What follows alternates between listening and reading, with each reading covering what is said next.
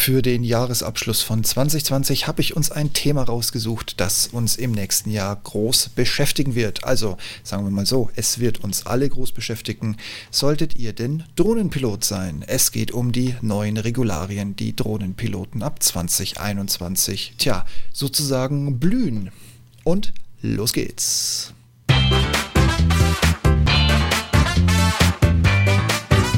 Hallo und herzlich willkommen zum Ich bin noch nicht hier, um beliebt zu sein.com Podcast.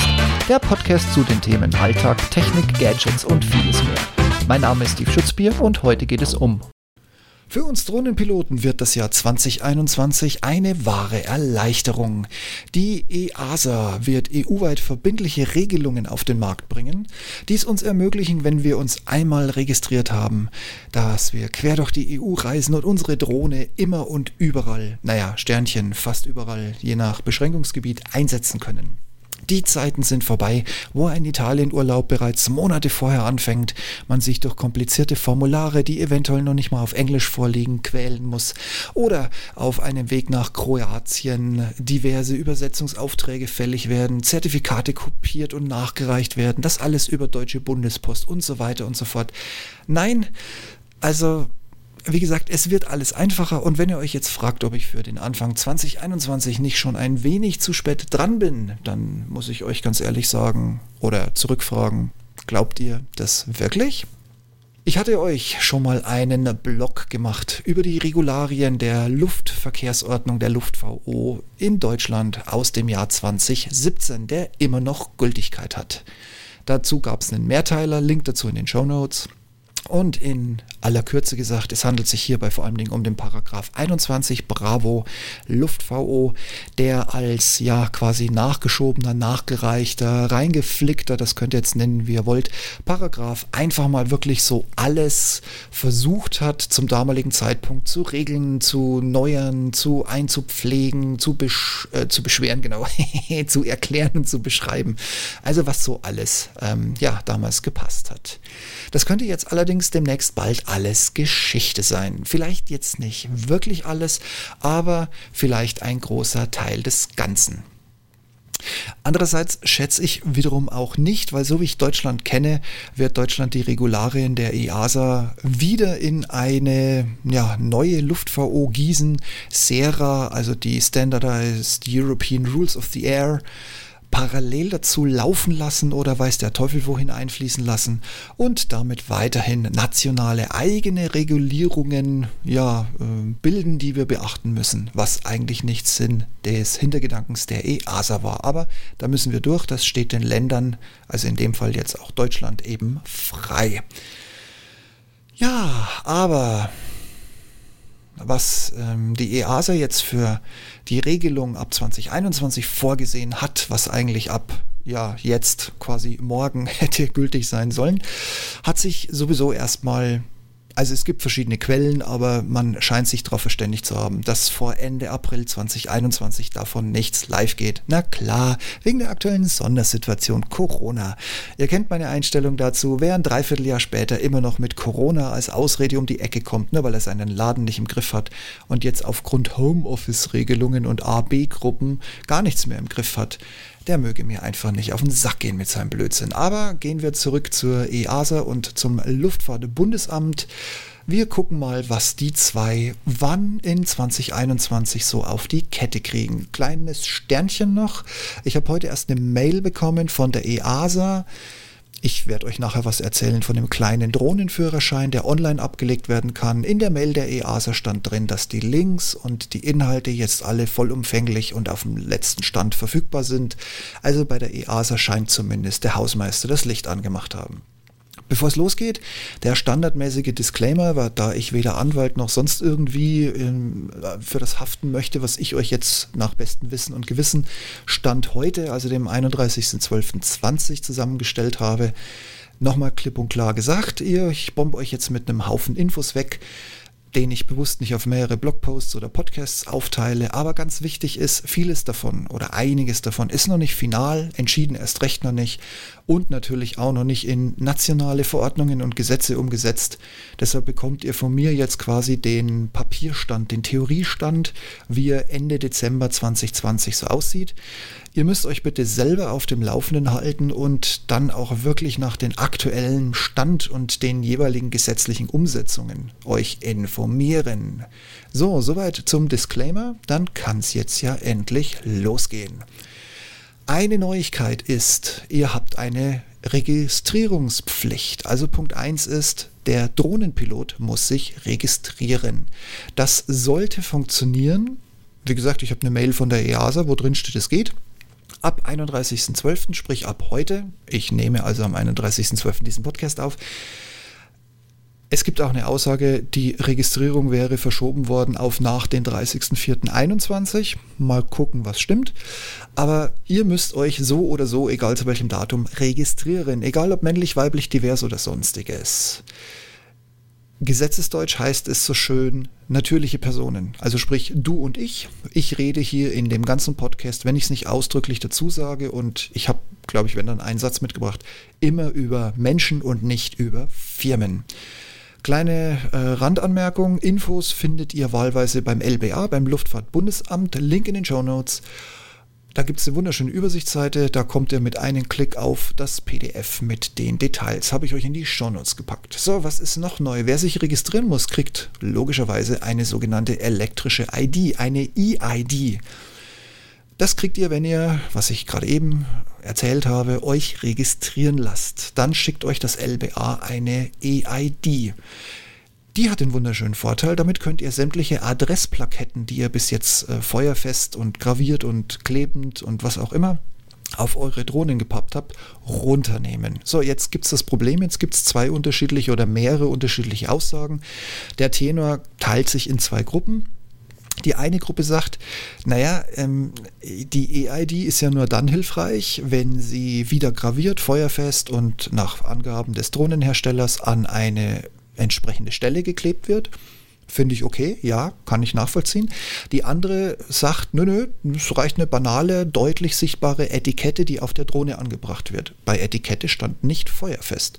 Kann ich wiederum auch verstehen, weil sowohl mein Ausflug letztes Jahr, auch wenn die Drohne nie in die Luft gekommen ist, in die USA und Kanada, haben beide Male an sich erfordert, wahlweise auf dem Akku eine stinknormale Etikette, nicht feuerfest, einfach wirklich nur eine normale Etikette, allerdings bedruckt, nicht handschriftlich, oder eben auf der Oberseite der Drohne, wie die FAA es möchte, die dort Registrierungsnummer, die zugewiesene, aufzukleben. Also das wird noch spannend, wer sich durchsetzen wird. Ich habe in den bisherigen Texten kein klares Wort gefunden, ob es jetzt ein Aufkleber reicht oder ob es wieder was Feuerfestes sein muss. Bleibt bitte auf dem Laufenden. Dann als Nummer drei Versicherung. Und jetzt nochmal klipp und klar gesagt, Leute, wer jetzt zuckt, und keine Ahnung hat, was gemeint ist und in den letzten Wochen und Monaten Drohne geflogen ist, stellt euch in eine Reihe, ich nehme Anlauf, streckt die Hand aus und wir machen nicht Corona-Abstand üben, sondern einfach mal Schläge verteilen. Ganz ehrlich, wenn da draußen noch irgendjemand unterwegs ist, der seine Drohne nicht versichert hat, das kostet ein paar Euro im Jahr, kann ich verstehen. Es gibt tausend Anbieter, die muss man vergleichen. Kann ich auch verstehen, das macht ein bisschen Mühe. Sucht euch einen aus. Ich sag mal so als Hausnummer, drei Millionen sollten nicht mehr kosten als runden was ganz grob auf, 50 Euro und das ist wirklich schon mit Goldkante. Ich sag's euch im Guten, wenn ihr 2021 mit einer Drohne ohne Versicherung geschnappt werdet, dann zieht euch richtig warm an, dann sind die 50 Euro mit Goldkante euer wenigstes Problem und dafür müsst ihr noch nicht mal einen Schaden oder einen Unfall verursachen. Also haltet euch dran, besorgt euch eine Versicherung. Dann habe ich als Punkt 4 den kleinen und den großen Drohnenführerschein. Gut, sowas gab es heutzutage ja auch schon, dass man einen Führerschein machen darf oder musste. Aber jetzt gibt es zwei Klassen.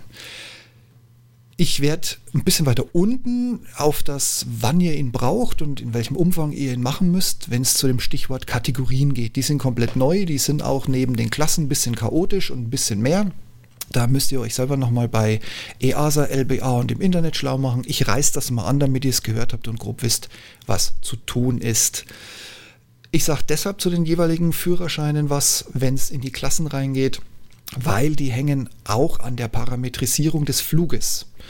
Und natürlich, was ihr für eine Drohne habt und was ihr für einen Einsatz fliegen wollt, wie man jetzt so schön dazu sagt. Aber um es kurz zusammenzufassen, es wird einen kleinen Drohnenführerschein geben. Der heißt offiziell EU-Kompetenznachweis. Der kann übrigens kostenfrei beim LBA, angeblich ab heute, 31.12.20, komplett online durchgeführt werden. Ihr könnt den machen, so oft ihr wollt bis ihr ihn bestanden habt oder bis ihr kotzt und sagt, dann fahre ich halt wieder mit meinem Carrera und fliege nicht mehr Drohne. Das bleibt euch überlassen. Er gilt für fünf Jahre und du musst von den 40 Fragen 75 Prozent erfolgreich beantwortet haben. Der große, der ist jetzt ein bisschen heftiger. Der heißt deshalb auch EU-Fernpilotenzeugnis. Der fragt in drei Kategorien Wissen ab. Es sind jeweils zehn Fragen pro Kategorie, gibt in Summe 30 Multiple-Choice-Fragen. Der Test gilt als bestanden, wenn du auch hier, ich glaube es waren 75 oder waren es sogar 80 Prozent ähm, geschafft hast. Und auch dieser Schein gilt fünf Jahre. Das Ding wird kostenpflichtig und zwar richtig kostenpflichtig. Das merkt man allein schon in der Formulierung, dass das Luftfahrtbundesamt für Deutschland autorisierte Stellen, die für die Durchführung berechtigt sind, benennen muss. Also ich gebe euch den Tipp, wenn das mal wirklich live geschaltet wird, macht mal einen Preisvergleich, weil man geht davon aus, dass der Test zwischen 100 und 350 Euro kosten kann. Und das ist keine Vorgabe vom LBA, sondern das sind wahrscheinlich die reinen Kosten von den jeweiligen Häusern, die diese Tests anbieten. Und das hängt halt davon ab, wer sowas schon mal gemacht hat, hat natürlich die Infrastruktur, der macht das wahrscheinlich eher günstiger. Und wer es noch nie gemacht hat und jetzt mit einsteigen möchte, muss Infrastruktur schaffen und die kostet halt nun mal Geld. So, und jetzt wird es richtig, richtig heftig. Ganz neu. Details dazu bei der EASA. Den Link dazu habt ihr in den Show Notes. Die EASA hat für jede der jetzt kommenden Drohnenklassen einen wunderschönen Flyer, einen, einen PDF-Flyer, den könnt ihr kostenfrei runterladen in diversen Sprachen. Da wird euch klipp und klar erklärt, was dürft ihr mit der Drohne, was hat die oder was für Bedingungen muss die Drohne erfüllen, dass sie in diese Klasse fällt und so weiter und so fort. Und es geht sogar noch eins weiter und das kommt dann als nächstes. Es werden die Szenarien beleuchtet. Aber jetzt bleiben wir mal schnell bei den Klassen, gehen wir mal durch die Theorie. Also, Klasse 1 ist die Charlie 0. Maximal 249 Gramm Startgewicht. Ihr müsst euch mit dem Handbuch des Herstellers selbst schulen. Die maximale Geschwindigkeit darf nicht schneller sein als 19 Meter pro Sekunde. Jetzt wird es ein bisschen tricky. Das Ganze muss die EU-Sicherheitsrichtlinie für Spielzeuge erfüllen. Also fragt mich jetzt bitte nicht, was das wieder ist. Keine Ahnung. Kann man wahrscheinlich googeln. Ich habe keine Ahnung. Steht, nehmt das einfach mal so hin. Und die Charlie 0 muss ein fest vorhandenes, als auch ein frei einstellbares Höhenlimit haben. Ich habe beides gelesen. Ich bilde mir aber ein, dass die Charlie 0 ein festes haben muss. Also eins, das ihr nicht über Software oder App oder über irgendeinen Hack, ich schließe jetzt Hacks übrigens grundsätzlich aus, ändern könnt. Aber und jetzt kommt die frohe Kunde. Sobald die EASA das Zepter uns übergibt, haben wir nicht mehr 100 Meter Höhenlimit, sondern 120 Meter. Das ist doch mal geil. 20 Meter mehr. Was meint ihr, was man da alles machen kann? Bye bye, 100 Meter Höhenlimit. Und in C0 braucht ihr auch keine automatische Geo-Einschränkung. Also sprich, wenn ihr was ja immer mal wieder vorkommt, am Rand von so einer No-Fly-Zone, also relativ nah in dem Radius um den Flughafen drumherum steht, dann kann es zum Beispiel mit einer DJI, ist mir auch schon passiert, tatsächlich passieren, dass ihr die Drohne da nicht starten könnt, weil DJI eine Datenbank hat, die sich regelmäßig aktualisiert und wenn die sagt, nö, du stehst hier in der No-Fly-Zone, dann kannst du mit der Drohne nicht starten. Gehst du fünf Meter weiter nach links, geht's plötzlich. Also sowas muss diese Drohne nicht haben. Und die Charlie 0 muss auch keine elektronische EID dauerhafte EID-Abstrahlung gewährleisten. So. Hört sich nicht schlecht an. Nachteil ist, mit 249 Gramm Startgewicht holst du halt nicht unbedingt viel raus aus so einer Drohne. Ne? Das ist jetzt zum Beispiel so eine, aus dem Kopf würde ich jetzt mal raten und sagen, das ist eine DJI Mini. Dann sind wir bei der Klasse Charlie 1. So, und jetzt wird es richtig pervers unter 80 Joule Bewegungsenergie. Ich weiß nicht, wie ihr das zu Hause messen wollt. Also die gute Nachricht ist, ihr müsst euch um diese Einstufungen sowieso nicht kümmern. Ich greife jetzt gleich mal vor. Die muss nämlich der Hersteller machen. Das hat aber jetzt den, den, großen Nachteil, dass der Hersteller bestehende Drohnen, also sogenannte Bestandsdrohnen, wer hätte es gedacht, nicht nachkategorieren oder klassifizieren muss. Also sprich, die Drohnen, die wir jetzt alle haben, werden niemals vom Hersteller eine Kategorie zugewiesen bekommen. Das ist ein anderes Thema, da komme ich noch drauf, aber ich wollte es jetzt nur mal dazu sagen. Nicht, dass ihr jetzt hier von mir 80 Joule Bewegungsenergie hört und die Drohne aus dem Fenster werft und wieder anfangt, Origami zu falten als Hobby. Vergesst es. Ich sag gleich noch was dazu. Also 80 Joule Bewegungsenergie unter 80 Joule, unter 900 Gramm Abfluggewicht. Ihr schult euch wieder mit der Gebrauchsanweisung. Ja, ihr habt Unterlagen zur Bewegungsenergie und mechanischer Stabilität. Ja, ist klar, haben wir ja alle. Ähm, ihr habt ein einstellbares Höhenlimit. Damit wird es ein bisschen leichter. Also ich kenne jetzt aus dem Kopf, wobei ich mich damit schon seit zwei Jahren nicht mehr beschäftigt habe, ich kenne jetzt aus dem Kopf keine Drohne, keine professionelle Drohne, äh, die voreingestellt ist auf 120 oder vormals 100 Meter Höhenlimit. Ich kenne aber viele Drohnen, die in der App sehr wohl eine Ceiling haben, wo du sagen kannst, steig nicht über 120 und wenn du den Knüppel nach vorne drückst, bleibt die Drohne halt einfach bei 120 plus einen Meter hängen, bevor sie wieder runterdaddelt. Egal, ähm, du brauchst eine Notfallprozedur. Haben wir alle Return to Home. Reicht vollkommen ab äh, aus. Wir brauchen eine Abstrahlung der EID, das ist verpflichtend. Und da wird es relativ spannend. Es gibt ja heute schon in den DJI-Apps ein Feld dafür, wo man das eintragen kann. Die Frage ist nur, ob diese ganze Technik drumherum die Anforderungen erfüllt, weil LBA-EASA sehen vor, dass jetzt zum Beispiel ein Spaziergänger, der sich von euch mit der Drohne belästigt fühlt, berechtigt oder nicht, lasse ich mal offen, eine App herunterladen kann, sofern er sie noch nicht auf dem Handy hat, die umsonst ist und die in der Lage ist, diese abgestrahlte E-ID, natürlich DSGVO-konform, aufzuschnappen und euch damit zu identifizieren, aber jetzt nicht in dem Kontext, dass da euer kompletter Name, äh, Geburtsdatum, äh, Familienstatus, also es wird keine Singlebörse werden, Leute, ich muss euch enttäuschen, also er, der kriegt eine Nummer, mit der Nummer kann er die Polizei rufen, die Polizei kann über die Nummer euch ermitteln und dann kann rekonstruiert werden anhand von dem Pfad und einer Aufzeichnung und überhaupt und sowieso wart ihr zu nah an dem dran, habt ihr den überflogen oder habt ihr den geärgert, habt ihr ihn gefilmt oder was auch immer. Ne? Also ihr merkt, da weht zukünftig ein etwas ja, schärferer Wind in unsere Richtung. Deshalb ist eben ab dieser Klasse Charlie 1 die E-ID-Abstrahlung verpflichtend. Ihr braucht eine Geobeschränkung, das heißt, die Drohne selber muss wissen, ob sie da starten darf, wo ihr starten wollt oder nicht. Und ihr braucht den EU-Kompetenznachweis. Also ihr seht schon, ab hier wird es ernst. Ohne Schulung und Bestand im Zeugnis geht gar nichts mehr. Dann sind wir bei der nächsten Klasse, der Charlie 2. Drohne bis 3,99 Kilogramm Abfluggewicht, also andersrum gesagt, alles unter 4 Kilo. Alles wie vor bei Charlie 2, bloß ihr könnt hier noch einen manuell zuschaltbaren Langsamflugmodus runter auf maximal 3 Meter pro Sekunde ähm, als Erfordernis mit auf die Liste nehmen, hat allerdings den Vorteil, und wie gesagt, das könnt ihr euch bei der EASA in diesen wunderschönen Flyern zu den verschiedenen Klassen angucken, hat allerdings den Vorteil, wer auf diese drei Meter pro Sekunde runterschalten kann. Und ich glaube, das sind witzigerweise genau die DJI-Zahlen. Ne? Also meine Drohne, glaube ich, fliegt im Normalzustand, also im Langsammodus, was sind's? 20 km/h, 18 km/h, 25 km/h? Ich weiß es jetzt nicht auswendig ich habe mich jetzt auch nicht aufs letzte Komma mit dem Handbuch vertraut gemacht, ich gebe es zu. Und wenn ich den Schnellmodus hinzuschalte, dann fliege ich 70 km/h und ich glaube, das sind genau diese drei, also die drei Meter sind die 20 km/h oder was auch immer und die, ja, äh, was war das andere? Die 19 Meter pro Sekunde, glaube ich, sind dann die 70 km/h. Also da, glaube ich, hat DJI schon sehr gute Lobbyarbeit geleistet für diese Zahlen um uns zur Seite zu stehen, wohlgemerkt, Leute. Seht's realistisch. Sehr viele Drohnen würden sonst nicht mehr wirklich viel Spaß haben zukünftig. Damit sind wir eigentlich durch die Charlie 3 schon.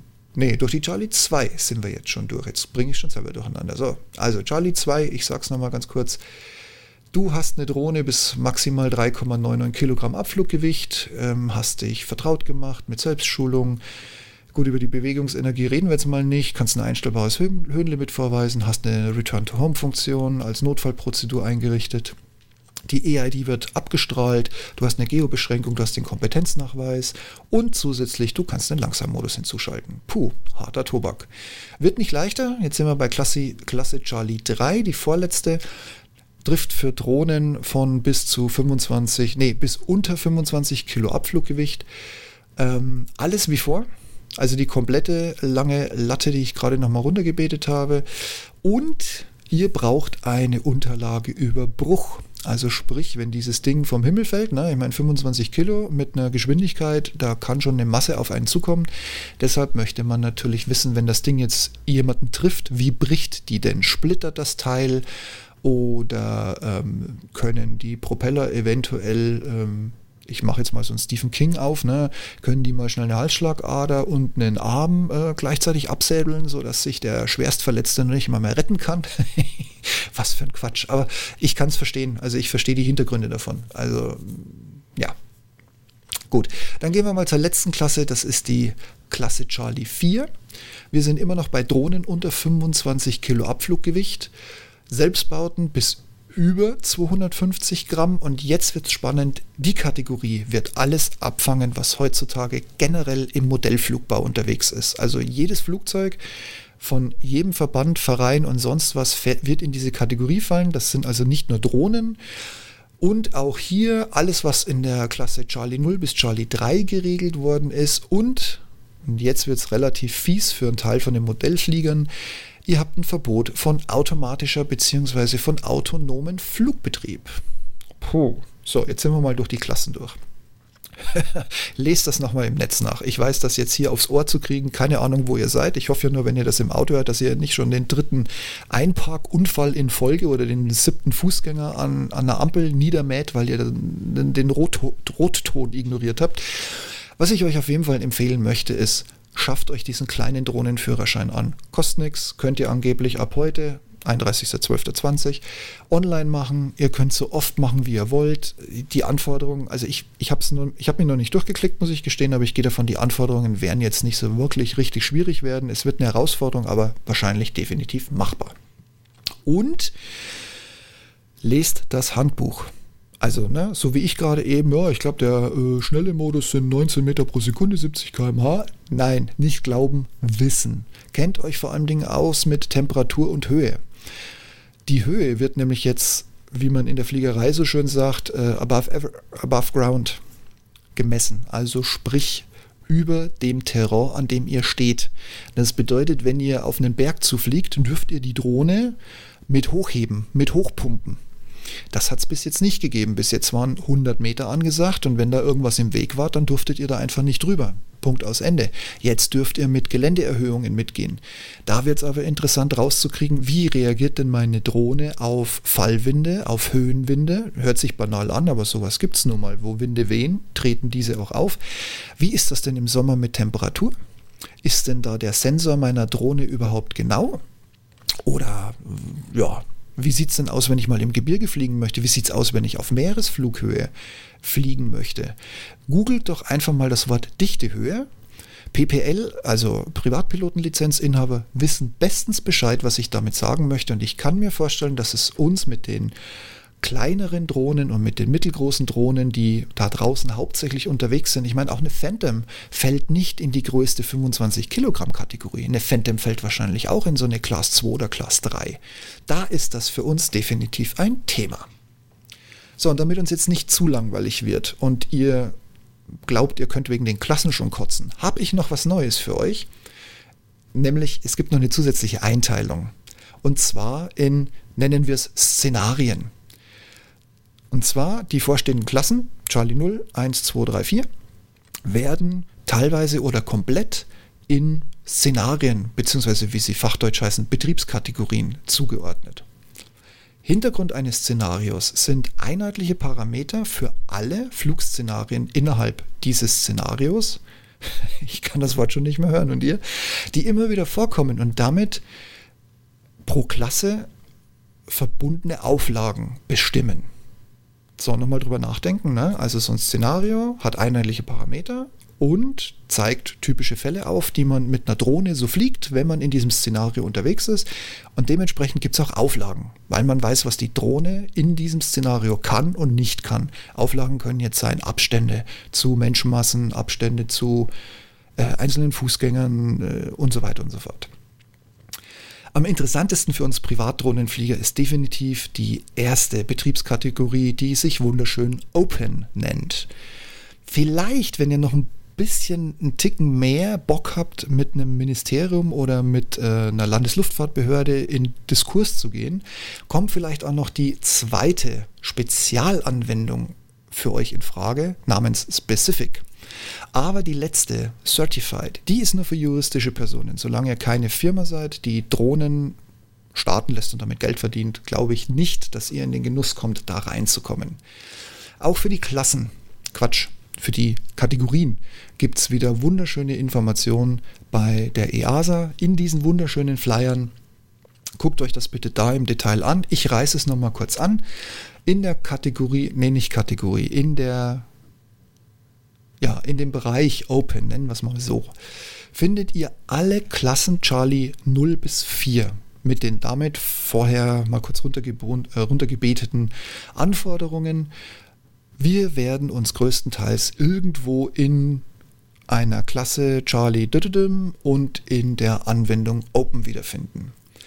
Wenn ihr jetzt einen Flug habt, der die Parameter von Open unter- oder überschreitet. Ne? Je nach Anwendung, ob ihr mal mehr wollt, als was geregelt ist, oder weniger habt, als das, was geregelt ist. Dann fallt ihr automatisch in Specific. Allerdings, eine Ausnahmeregelung zu bekommen, das wird mit Sicherheit nicht einfach. Und für einen privaten gucken wir mal, ob die Landesluftämter uns da ein bisschen entgegenkommen und sagen, ja, auch du kannst mal auf 5 Meter an XY ranfliegen wollen oder musst mal mit 150 statt irgendwie nur 120 Metern oder wie auch immer fliegen. Die Szenarien werden kommen, nur damit ihr es schon mal gehört habt. Das wird schwierig. Ich gehe davon aus, wenn ihr einen kleinen Drohnenführerschein vorlegen könnt, geht es ein bisschen einfacher an die Ausnahmeregelung zu kommen. Übrigens, wenn ihr First-Person-View-Szenarien fliegt, ja, ich muss euch nicht sagen, da muss sowieso eine Begleitperson direkt neben euch stehen, der kein First-Person-View aufhat und der euch quasi rechts, links, geradeaus vor sich bremsen, da kommt jemand zuschreien kann. Diese ganzen Szenarien fallen übrigens in, Spezif Spezif in speziell, in Specific. ich habe nur nichts getrunken übrigens. So, und jetzt kommt Certified, die dritte Einstufung. Und das sage ich nur Hallo Industrie, Hallo Gewerbe und auf Wiedersehen Privatmann. Deshalb sage ich dazu auch gar nichts, weil ich meine, dass ihr Lizenzen für das eingesetzte Flugmaterial vorlegen müsst oder beantragen oder kaufen müsst oder wie auch immer und dass es sehr harte Einschränkungen gibt, das könnt ihr euch ja vorstellen. Ne? Also wenn jetzt jemand heute Strommasten abfliegt, dann hat er ja nicht einen Toleranzbereich von, ich sag mal, dreieinhalb Kilometer auf jede Seite, falls er noch schnell ein paar Sightseeing-Fotos für zu Hause oder für den nächsten Diaabend machen möchte, sondern der muss halt wirklich kerzengerade da durch und wenn da halt irgendwie ein Flugbeschränkungsgebiet ist, dann muss er da trotzdem durch und das wird alles geregelt. Kann uns aber egal sein, weil ich gehe davon aus, so wie ihr mir hier zuhört, werden wir allesamt niemals in diesem ja, Szenario landen. Puh, so. Jetzt stellen wir doch einfach mal die Frage, wo darf ich denn jetzt eigentlich noch fliegen? Und wenn ja, wie, wie nah darf ich denn an Menschen? Darf ich jetzt über Menschenansammlungen drüber fliegen? Darf ich denn noch in Wohngebieten fliegen? Das könnte ich euch jetzt natürlich aufgrund des aktuellen Standes herleiten. Hängt auch so ein bisschen davon ab, was die Drohne kann, in welcher Klasse sie ist und was für einen Drohnenführerschein ihr habt. Aber ich sage es euch ganz ehrlich, am einfachsten könnt ihr euch das ausrechnen, wenn ihr euch die Betriebskategorien und die damit verbundenen Klassen anguckt. Kurzes Beispiel. Ihr seid im Anwendungsfall Open in der Unterkategorie Alpha 3. Jetzt guckt ihr auf den Flyer. Wie gesagt, Link dazu findet ihr in den Show Notes zur EASA. Und schon seht ihr, ihr müsst einen Abstand von 150 Metern zu Wohngebieten, Industrieanlagen, Gewerbeflächen einhalten. Ihr dürft Menschenmassen nicht überfliegen, auch keine Erholungsgebiete und Unbeteiligte sind abstandsberechtigt zu eurer Drohne. Das ist auch wichtig.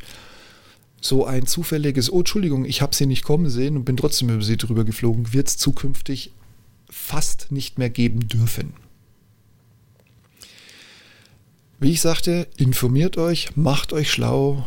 Es lässt sich nicht mehr pauschal, also nicht ohne zwei Stunden drüber zu reden, es lässt sich nicht mehr pauschal in Fälle bilden, auch wenn das, wenn die EASA hier ja ihre verschiedenen Kategorien und eben auch die verschiedenen Klassen aufbaut, Schnappt euch mal die Drohne, setzt dieses Ding auf die Waage, macht euch aber gefasst drauf. Es gibt eine Übergangsfrist, ich glaube bis Ende 2023, wenn mich jetzt aus dem Kopf nicht alles täuscht. Und es muss nicht alles so bleiben, wie es ist, weil die EASA an sich klipp und klar sagt, es geht mir nicht ums Abfluggewicht, sondern um das, was die Drohne heben kann, wenn sie startet. Und ich unterstelle jetzt mal, bleiben wir mal bei dem geilen Modell Phantom, wenn ich eine Phantom 4 habe und die fällt in eine Gesamtgewichtkategorie Abflug unter ein Kilo, dann wird das nicht die Kategorie bleiben, weil die Phantom zieht wahrscheinlich locker noch ein Kameraequipment von 2 Kilo mit hoch. Also, ne, immer wieder ein Auge drauf haben und aktuell bleiben. Deshalb habe ich auch noch aufgeschrieben als Punkt 8, was noch unklar ist. Ja, das habe ich zwischendurch schon einfließen lassen. Ich mache es hier an dem Punkt nochmal ganz deutlich. Bestandsdrohnen, habe ich in vielen Berichten schon gelesen, werden momentan aufgrund des Abfluggewichts einkategoriert. Also zum Beispiel für meine Mavic Air hat irgendjemand irgendwo geschrieben, jetzt weiß ich es nicht mehr genau, Charlie 2, glaube ich, soll sie eingruppiert werden, unter 900 Gramm. Und meiner Meinung nach ist das jetzt momentan vielleicht behelfsweise ein gutes Ding. Aber auf lange Frist, wie gesagt, geht es darum, nicht zu sagen, wie viel wiegt das Teil, wenn sie hochgeht, sondern was kann ich damit noch hochziehen? Und ich glaube, ich kann meiner Mavic, also ich kann mich an Videos erinnern, als dieses Ding rauskam, wo Leute die ersten Sachen auf die Drohne oben drauf geklebt haben und irgendjemand, glaube ich, hatte eine komplette EOS oben drauf geklebt äh, mit Ausstattung und Pipapo. Ich weiß gar nicht, wie viel, wie viel Gramm das zusätzlich waren und hat sich dann jämmerlich beschwert, dass das Ding ab 20 Höhenmeter nicht mehr weiter hochschraubt, aber sie trägt es. Also kann das sein, dass eine Mavic Air 1, muss ich jetzt noch dazu sagen, also die alte, wobei die 2 ja auch nicht einkategorisiert ist, die trifft das ähnlich. Das kann sein, dass sich das eben noch ändert, wenn man mal anfängt zu messen, was die Sachen entsprechend ziehen können beim Starten und nicht, was sie selber wiegen. Nochmal klipp und klar gesagt, verlasst euch auf keine der Angaben von mir und guckt immer mal wieder beim LBA und bei der EASA vorbei. Und das machen wir so lange, bis Deutschland wahlweise die EASA-Regulierungen eins zu eins anerkannt hat, was nicht passieren wird, das kann ich euch jetzt schon sagen, oder die neue Luft-VO da ist. Und das kann, so wie man Deutschland kennt, erst recht, wenn es das Thema Drohnen angeht, wahrscheinlich noch etwas länger dauern, als uns lieb ist. Vorteil ist, in dieser Phase gilt immer noch die Überg also übergangsweise die Version aus 2017. Also die, unter der wir jetzt bereits seit Jahren fliegen. Famous Last Words. Also wenn der aktuelle Wurf gültig wird und in den verschiedenen Ländern ausreichend in regionale Gesetze gefasst wurde, kommt mit Sicherheit erstmal ein riesengroßer Aufschrei. Was für eine Beschränkung das ist und man kann ja keine Drohne mehr fliegen und wie kompliziert das sein wird. Vor allem auch in Deutschland, weil Deutschland wird einen Teil wieder in die Luft-VO einflanschen. Vielleicht wären sie dann tatsächlich auch sehr rar, was ja bis jetzt eigentlich nur die Luftfahrt betrifft, ähm, um zwei, drei Artikel, Paragraphen oder was auch immer ähm, äh, anflanschen und ja, wieder mal einen typisch deutschen eigenen Weg gehen. Werden wir vielleicht auch andere Länder machen, sodass dieser Plan, dass man grenzüberschreitend äh, innerhalb Europa mit seiner Drohne überall fliegen kann, in einigen Ländern doch wieder dazu führen wird, dass man mit Übersetzungsservice vorher Anträge stellen muss. Aber das ist jetzt alles, wie gesagt, erstmal nur so in die Tüte gesprochen. Ich für meinen Teil muss ganz ehrlich sagen, auch bei allem, was uns die EASA, das LBA, äh, das BMVI, also unser Verkehrsministerium, momentan noch so als Unbekannte und Rätsel aufgibt, ich sehe es für die Zukunft richtig, richtig geil. Mach doch mal den Fall, das ist jetzt alles umgesetzt und dann kannst du dich einfach von Europas Norden bis Europas Süden runter über den Osten und zurück über den Westen mit deiner Drohne mit einheitlichen Regularien und Kartenmaterial, das die Länder wahrscheinlich kostenfrei. Und wenn nicht, wird es jetzt auch nie so teuer werden, wie es teilweise jetzt für die Spezialanmeldungen immer sein musste. Du wirst Kartenmaterial bekommen von den jeweiligen Ländern. Das müssen die nämlich zur Verfügung stellen. Und zwar, das ist auch wieder ein geiles Ding, wenn es so kommt, auch wieder so ein bisschen in die Luftfahrt geschielt. Kartenmaterial, das einheitlich aussieht. Also egal, ob du eine deutsche, eine italienische, eine zyprische oder was weiß ich, eine spanische oder portugiesische Karte in die Hand nimmst, du siehst sofort, ist da ein Sperrgebiet, ähm, ist hier ein Airport, wie weit ist der Airport beschränkt und so weiter und so fort. Ja, es wird nicht leicht, muss ich auch dazu sagen. Es wird auch nicht unbedingt günstig. Es wird sowieso darauf hinauslaufen, dass wir wahrscheinlich so ab dem Jahr 24, wenn die Hersteller endlich gezwungen werden, die Drohnen in die vorstehenden Kategorien und Klassen einzustufen, irgendwann wird der Hammer fallen, wo wir unsere ganzen Altdrohnen, sofern wir die liebgewonnenen Schmuckstücke bis dahin überhaupt noch fliegen wollen, Irgendwann wird der Moment kommen, wo wir uns eine neue Drohne kaufen müssen. Und mit Sicherheit wird das nicht günstig, weil ein Teil von den Tests, Bruchtests oder auch diese Joule-Angaben und so weiter und so fort, die ermittelt man ja nicht einfach im Simulator, sondern da muss man ja wahrscheinlich komplizierte Verfahren für entwickeln, die Geld kosten und die werden wir wieder bezahlen. Aber Vorteil ist, und das muss uns Privatdrohnenfliegern auch klar sein, die Wildwestfliegerei, die teilweise jetzt noch an den Tag gelegt wurde, die ist jetzt definitiv vorbei ab morgen, ab dem 01.01.21. Ich kann mich noch erinnern, ich habe mal das Katasteramt in Erlangen versucht anzurufen, was äh, einige Umwege hatte, bis ich den Ansprechpartner hatte. Der hat mich dann voller Panik, als ich ihm erzählt habe, was ich vorhabe. Und ich wollte eigentlich nur für ein, eine Wiese außerhalb Erlangens eine Startgenehmigung haben. Und äh, der hat mich gleich zum Referatsleiter oder zum, zum Behördenleiter sogar äh, durchgestellt. Mit dem hatte ich ein 45-minütiges Gespräch und im Rahmen dieses Gesprächs habe ich festgestellt, und das trifft jetzt nicht den Leiter als Person, sondern eher die Funktion, dass man den Leuten auch noch nie irgendwie gesagt hat, wie die aktuellen Drohnenregularien aussehen. Er hat dann irgendwann zum Schluss des Gesprächs zu mir gesagt, er sieht immer ab und zu so eine Drohne über die Erlangener Innen, über die Erlanger, hm, ich werde es nie richtig sagen und schreiben, über die Erlanger Innenstadt fliegen und fragt sich, ist das eigentlich legal? Und ich sagte zu ihm, nö, ist es nicht. Über Menschenansammlungen fliegen mit einer Kamera unten drunter in der Innenstadt sehe ich sowieso kritisch, weil du hast viel zu viele Fenster, die du im schlimmsten Fall mitnehmen kannst. Ja, steinigt mich ruhig, ich sehe das trotzdem so. Ich bin, wie gesagt, ein großer Fan, dass die Wildwestfliegerei vorbei ist. Ich bin ein großer Fan, dass die EID kommt, weil es kommt jetzt endlich dieses Zeitalter, wo wir Braven, die sich an alles halten, belohnt werden und nicht mehr die kleinen Wildwestflieger, die am Schloss Neue Schwanstein schon wieder eine Aufnahme machen, obwohl da ein großes Flugverbotsgebiet drumherum ist. So, da habt ihr. Ja, und jetzt warten wir einfach drauf, wie verantwortungsvoll wir damit umgehen und dass die Politik das gefälligst zu würdigen weiß. Und sollten wir das nicht machen, Leute, ganz ehrlich, dann werden wir ein Ergebnis kriegen, das uns allen nicht gefallen wird. In der Fliegerei sagt man dazu, Blue Sky sind Happy Landings.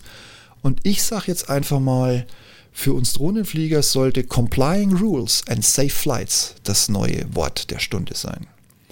So, jetzt habe ich euch ich glaube, mit Rekordverdächtigen 40, fast 40 Minuten bespaßt. Die werden auch durch Schnitt nicht kürzer. Ich glaube, ich schneide da sowieso nichts raus. So ein paar lapidare Versprecher und Verwechsler dürfen sein. Ich wünsche euch jetzt auf jeden Fall viel, viel Spaß weiterhin beim Fliegen freundet euch schon mal damit an, dass ihr ab heute, 31.12., euch an den kleinen Drohnenführerschein online machen könnt.